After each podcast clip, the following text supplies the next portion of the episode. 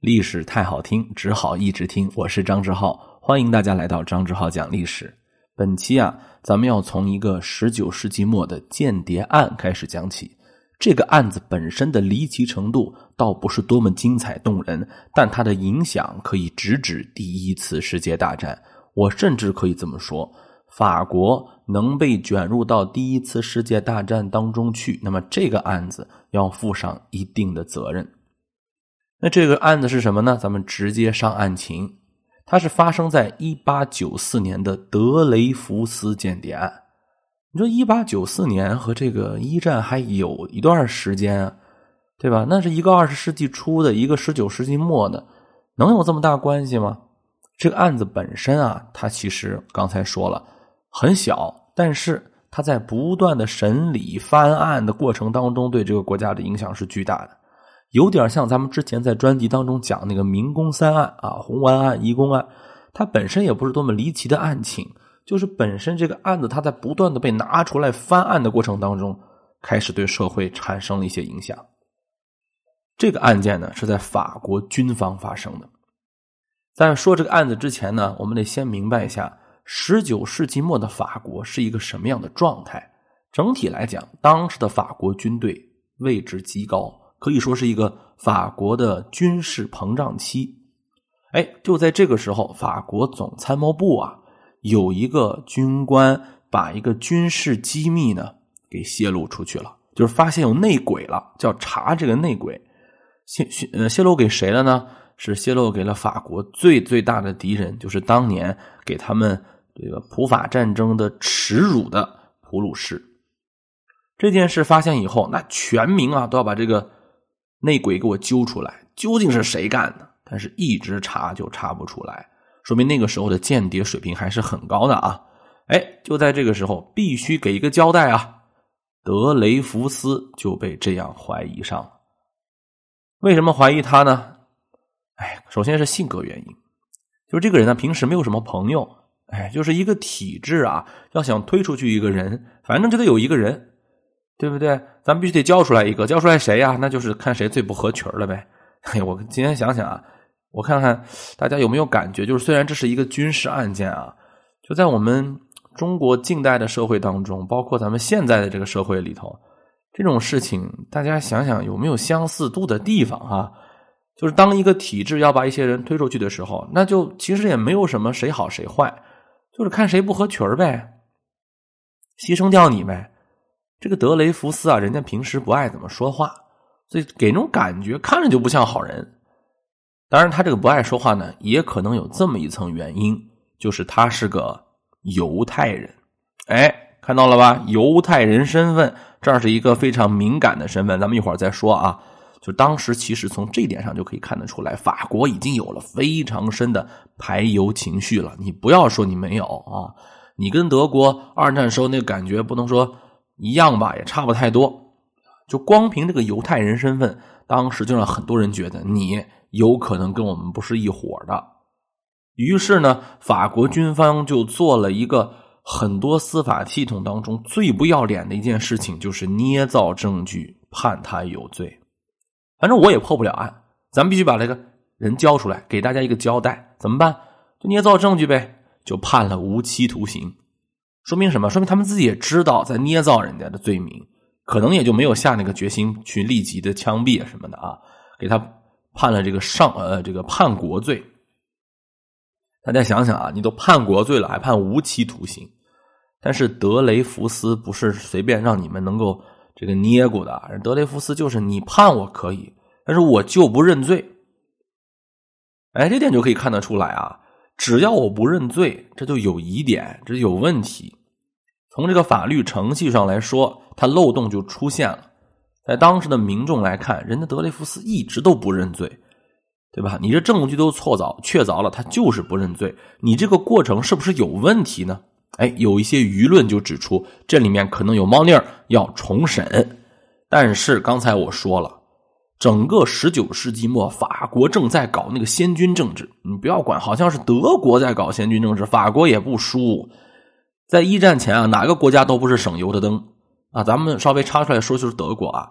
德国呢，当时有一个超人出来了啊，哎，这不是我说的超人啊，是当时就是这么认为的。德国社会当时有一个人叫尼采啊，不是说超人是他啊，是这个哲学家。大家可能都看过他的书嘛，《查特拉图斯特拉如是如是说》啊，这很难啊。查拉图斯特拉这是个人名，如是说就是他假装他是一个宗教人物，写这本书啊，这叫什么？呃，预言体，还叫什么格言体书籍，对吧？假装是一个宗教的圣人说的书啊。著名那句话嘛：“上帝已死，强者就该统治弱者。”当然了，尼采的精神世界咱们今天不展开分析了。但是当时就有人就利用尼采的这个。呃，主张啊，他灌输一种就是，现在我们需要一个超人啊，在精神意志上都超过其他人的一个人。上帝都已经死了，就是那个天命不足畏了，你知道吧？哎，祖宗不足法了啊！我们要开始强者社会了。其实尼采本身也不太承认，就是什么人人平等啊、民主、群力均等啊这些，他认为这都是妨碍天生的领袖出现的一些不好的制度啊。当然，今天我们还是说啊，尼采的这个主张，我们完了再分析。咱们不是说今天就把尼采黑化了，是当时这个社会就喜欢听这样的话嘛？当时他们的超人是谁呀？威廉二世，一个二十九岁的年轻国王。大家想想啊，一个国家的政治领袖、精神领袖、国家象征，是一个二十九岁被他的舅舅英国国王爱德华七世评价为从炮弹里孵出来的威廉二世。人家德国当时第一份那个就是皇帝的公告啊，你像咱们国家每年的政府一号文件那是农业嘛，因为咱们就是为了大家过上幸福生活嘛，是吧？以人民为中心，是不是？人民、农民是咱们今天中国的一个大的人口的这个呃所在嘛，所以说咱们从三农问题，对吧？从农业农村问题，人家德皇不是，德皇威廉二世当时。上登基之后，第一份公告不是说啊，我的德国人民啊，而是治我的军队。所以说，你看德国当时就是那么一个状态。你说法国，就算你再浪漫啊，再典雅，再平和，旁边就这么一个货，你能坐得住？再加上你们这还有世仇，对不对？普法战争怎么办？所以当时法官都在极大的提高自己军队的这个呃，算是社会影响力也好啊，或者说军队的。呃，政治影响力也好啊，就是全市全法国社会都在看着一个强大的法国陆军正在膨胀。哎，所以说呢，这个你让军方重审，说让军方说你这个案子判错了，你重来一遍重审，丢不起这个脸，你知道吧？就军方绝对不能丢这个脸，因为当时的法国军队那个。军队荣誉快跟这个国家荣誉几乎就是相等的了。军方认为，你别管我做的对不对，就算我做错了，你也不能损害我们军队的荣誉，否则就是给国家脸上抹黑。这这这个逻辑大家听一听啊，很有意思啊。而你只要抹黑军队，就是给我们国家抹黑，这个很可怕啊，这个非常这个思想特别可怕，等于说你把军队和国家绑一块了。啊，就就你咬死不放就不行，不能牵扯到军方，就不能重审。那你说军方是这么个态度，就是死不承认吗？对吧？而且就说了，就算我错了，我也不能被被审判。你要是法国民众，你怎么看呢？哎，群情激愤，法国嘛，对不对？革命从来就不缺乏这个声音和力量。比如当时啊，有一些文人啊，有一些这个法国的知识分子，就公开就发微博。啊，什么叫公开发微博呢？就是给法国总统写公开信，说是给你写信，其实也不是给你看的啊，就是发微博。当时这个公开信跟微博差不多啊，这些大 V 们啊就开始说说必须重审这个德雷福斯案。咱不是说为了德雷福斯怎么回事啊，当然人家也应该比较尊重。你这国家有没有王法了？有没有法律了？是吧？但人家不叫王法哈，就是你有宪法。我们法国立国精神是什么？人权宣言啊！你弄一个。证据一捏造就把人给黑了，你你当我们这是什么地方啊？你这干嘛呢？不需要审判，不需要正常的司法程序，捏过一个证据就把人给黑了，搞你这是搞什么运动呢？你这是对吧？在当时的全欧洲其实都有所震动吧。这个案件就一直闹闹闹闹闹，最后最高法院真的是坚持不住了。一八九八年，你看这马上到了二十世纪了。一八九八年，法兰西最高法院宣布这个罪我们重审，但是最后审判的结果让人就简直就惊呆了。审判结果什么呀？首先，罪名依然成立，这个原判决不改，但是我们认为你情有可原吧，给你减减刑，别让你终身监禁了，关几年得了。好，我的老天爷！你说这叫什么判决呀？啊，他如果真的要是叛国，那你就应该执行死刑，或者说维持原判。他如果没叛国，你就应该当众道歉，把人家放了。什么叫做什么叫做罪名成立，然后减刑？这是干嘛呢？你以为我们傻吗？你这不就是在和稀泥吗？所以这个判决呀，还不如不审呢。你出这种判决，简直是激怒所有人。当我们是傻的吗？就当时整个法国社会就炸了，说这什么情况是吧？这简直是对整个刚刚开始还是对整个军队失望，你这是对整个法国司法系统都失去信任了啊！必须给我重来。最后在这样的压力之下，一直到二十世纪初，到了一九零六年了，国家在通过不断的这个审判，这位可怜的德雷福斯上尉才最终被判无罪。得到平反。各位，你听听这个案件啊，这个案件简直就是一个法国政府和军队在法国民众面前现眼的一件事情。但是，我们从这个案件当中，大家看到了什么？就是整个法国上层社会和民众之间的一种撕裂，就就谁也不信任谁啊。谁也觉得谁很麻烦，你们怎么还你们怎么不懂啊？咱们现在法国是要强大呀，你们懂不懂爱国呀？旁边那德国都变成那样了，威廉二世都要自己觉得自己是超人了，都快，对吧？他马上就跟咱们干了，对不对？咱们现在不是把这个军队搞好一点，你还在这因为一个人怎么了？冤枉他怎么了？不就犹太人吗？冤枉他了，对不对？你为一个犹太人跟我们这个军队在那扯来扯去，搞得这个国家一团乱，是不是？那民众也说了，你这是什么话呀？对不对？我们是要生活在一个。自由的、安全的社会当中，你今天能能冤枉他，明天你再冤枉别人怎么办？难道我们保护的是个什么国家？如果这个国家天天欺负老百姓，就是拿一个伪造证据捏造人欺负人，那你这个国家活着一天强大一天，我们就倒霉一天，对不对？反正两边谁也看不上谁，就干就完了啊！当然注注意啊，这个犹太人身份其实当时也在法国社会啊引起了极大的这个挑战，很多人也是因为。这件案情的持续报道，就心里面受气啊。他说：“你你为什么就欺负人家，对吧？就是一个案件，大家关注的点不一样，发现了没有？有人关注，哎，你们为什么不爱国啊？为什么要审判军队啊？啊，有人关注，哎呀，你们为什么这呃捏造证据欺负人啊？有人关注，哎，你们为什么就欺负犹太人呢？你们怎么不欺负别人呢？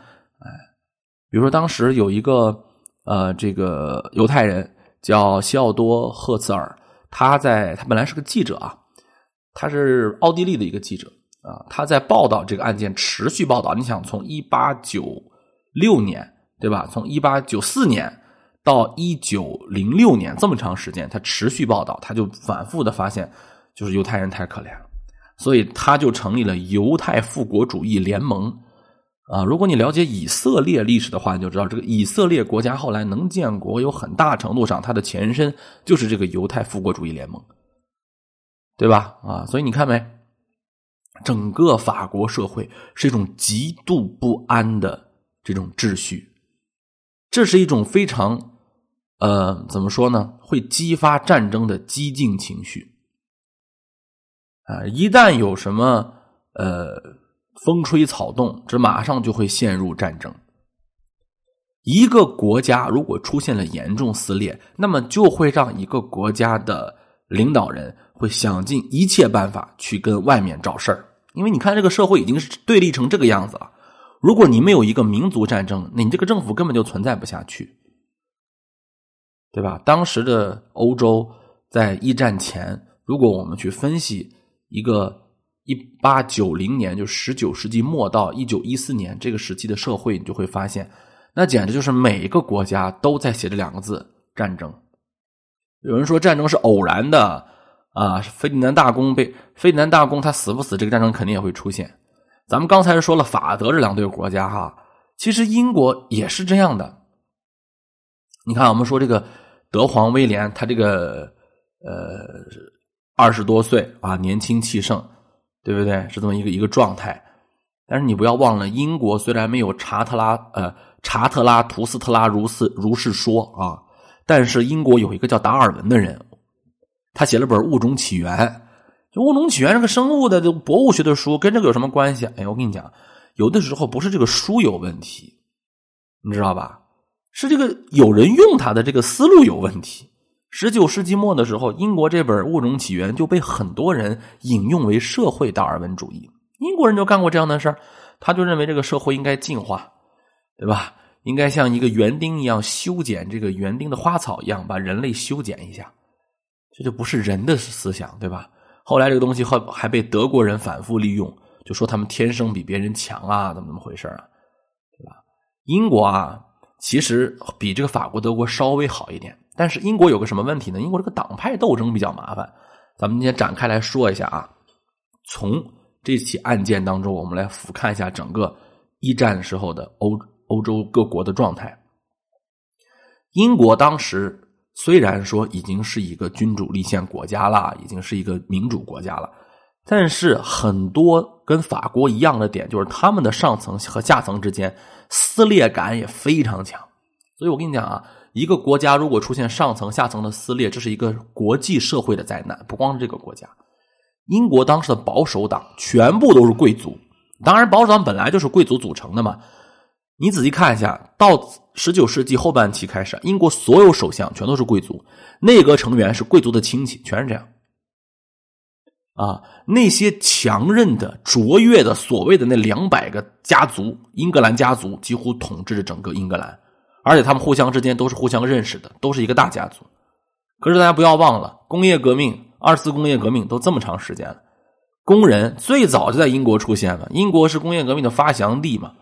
那英国总工会也发展的是如火如荼，这就是后来英国工党的前身。哎，这个时候英国呢出现了三支政治势力，一支就是老牌贵族，一盘一一个呢就是工党啊，工人和贵族之间打的火热。哎，这个时候出了一波人叫自由党。哎呀，这个自由党啊。他就想通过这两拨人的这个抵制啊，两拨人的撕裂，从中从中渔利啊。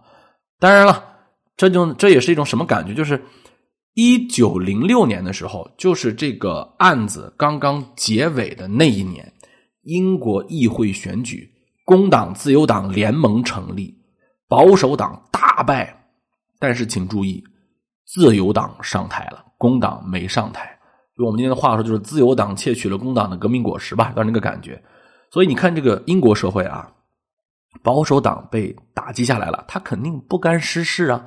工党呢支持了半天，人家自由党上去了。自由党呢，他也是一些中间阶层，他不是那么的平民，但他也不是贵族，就中间阶层吧。哎，所以就资产阶级的那个中间派、中产阶级。所以说呢，这个工党整个就不满意嘛，就是斗争了半天，我也没成功。所以整个社会的紧张感和这个紧绷感根本就没有没有消除啊！所以你看，欧洲就是这么个情况。当然了，还有个不省心的这个俄国，俄国就很搞笑了啊！我稍微说说俄国哈，俄国特别搞笑。俄国说实话，他那个国王啊，他沙皇嘛，俄国那个沙皇比威廉二世还小呢，小几岁啊？想想啊，威廉二世是。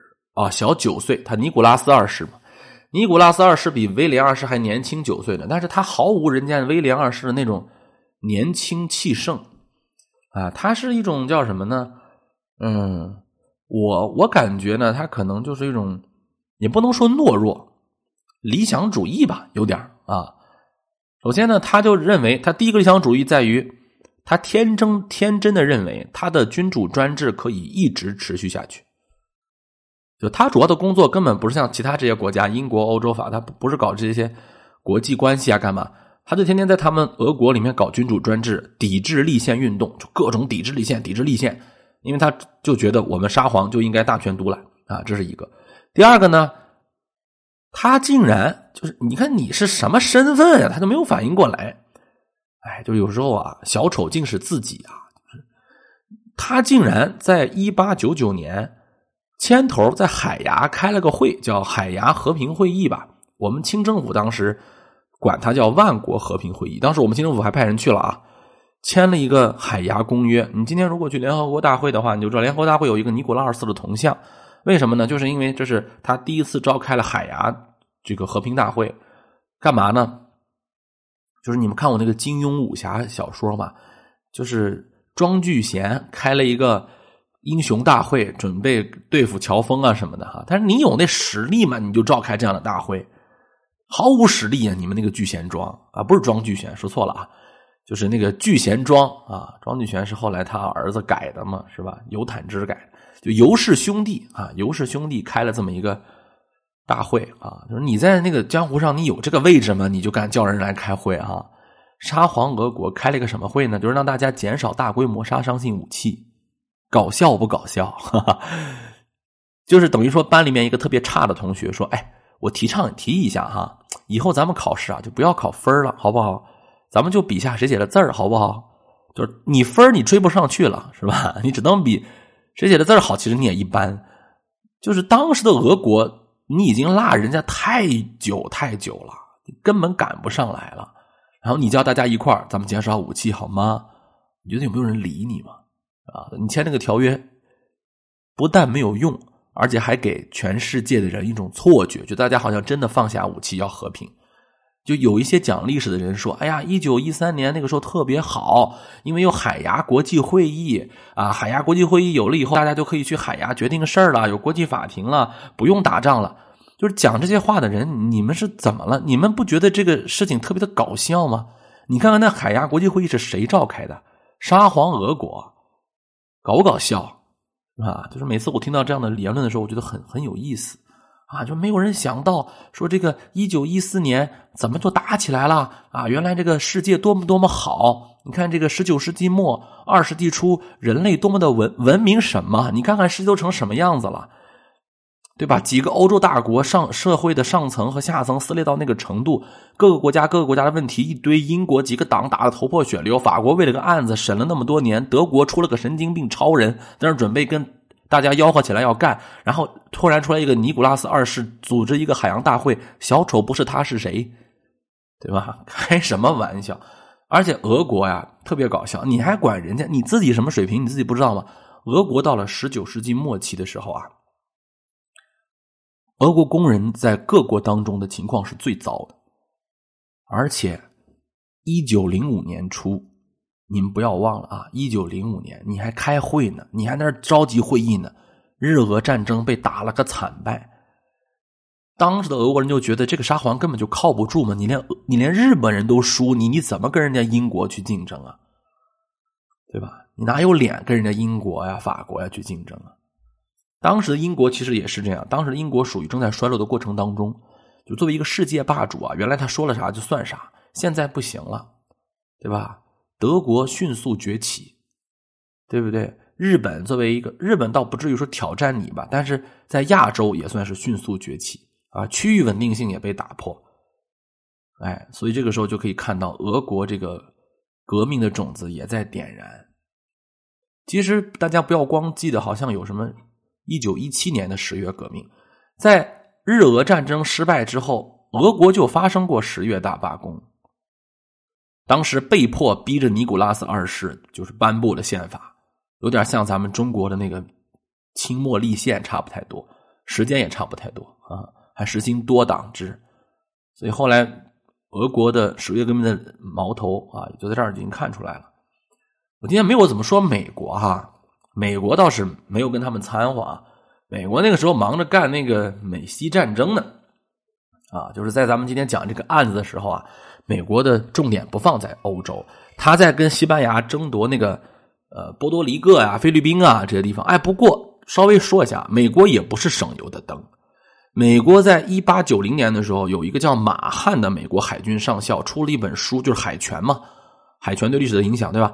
我在我作为那个一个高三的历史老师啊，就是高考的历史老师，其实我跟你讲，我们在今天的中国高考当中。出大题里头就已经说到过这个马汉啊，就是今天我们的高中历史教学可不是书上讲啥就考啥了，早过了那个时候了。里面就考过这个马汉的海权论啊，什么什么东西。当时其实说实在的啊，马汉在美国不受欢迎，就是可以看到美国跟他们还不太一样，因为美国在一开始的时候那个立国精神嘛，他就是要远离欧洲这些事物，对吧？但是虽然说一开始的时候，马汉这本书出版的时候，没有人去重视他，觉得这个东西好像啊违背了美国的这个独立于世界的立国精神啊，但是你不能阻止。就在十九世纪这个时候，美国的领土拓展了三倍，实现了一个从大洋到大洋的国土计划。很多人说：“哎呀，美国人是一个与世无争的。”不是，你想，这个领土已经扩展到大洋到大洋了，没有地方可拓展了，你说怎么办？只能往海外看了。也就是在一八九八年那一年吧，美国兼并了夏威夷，对吧？美国对外扩张的企图已经有了。是换句话讲，虽然美国这个时候。哎，跟咱们今天讲的那些国家不太一样啊，社会撕裂的程度那么强，倒也没有社会撕裂啊。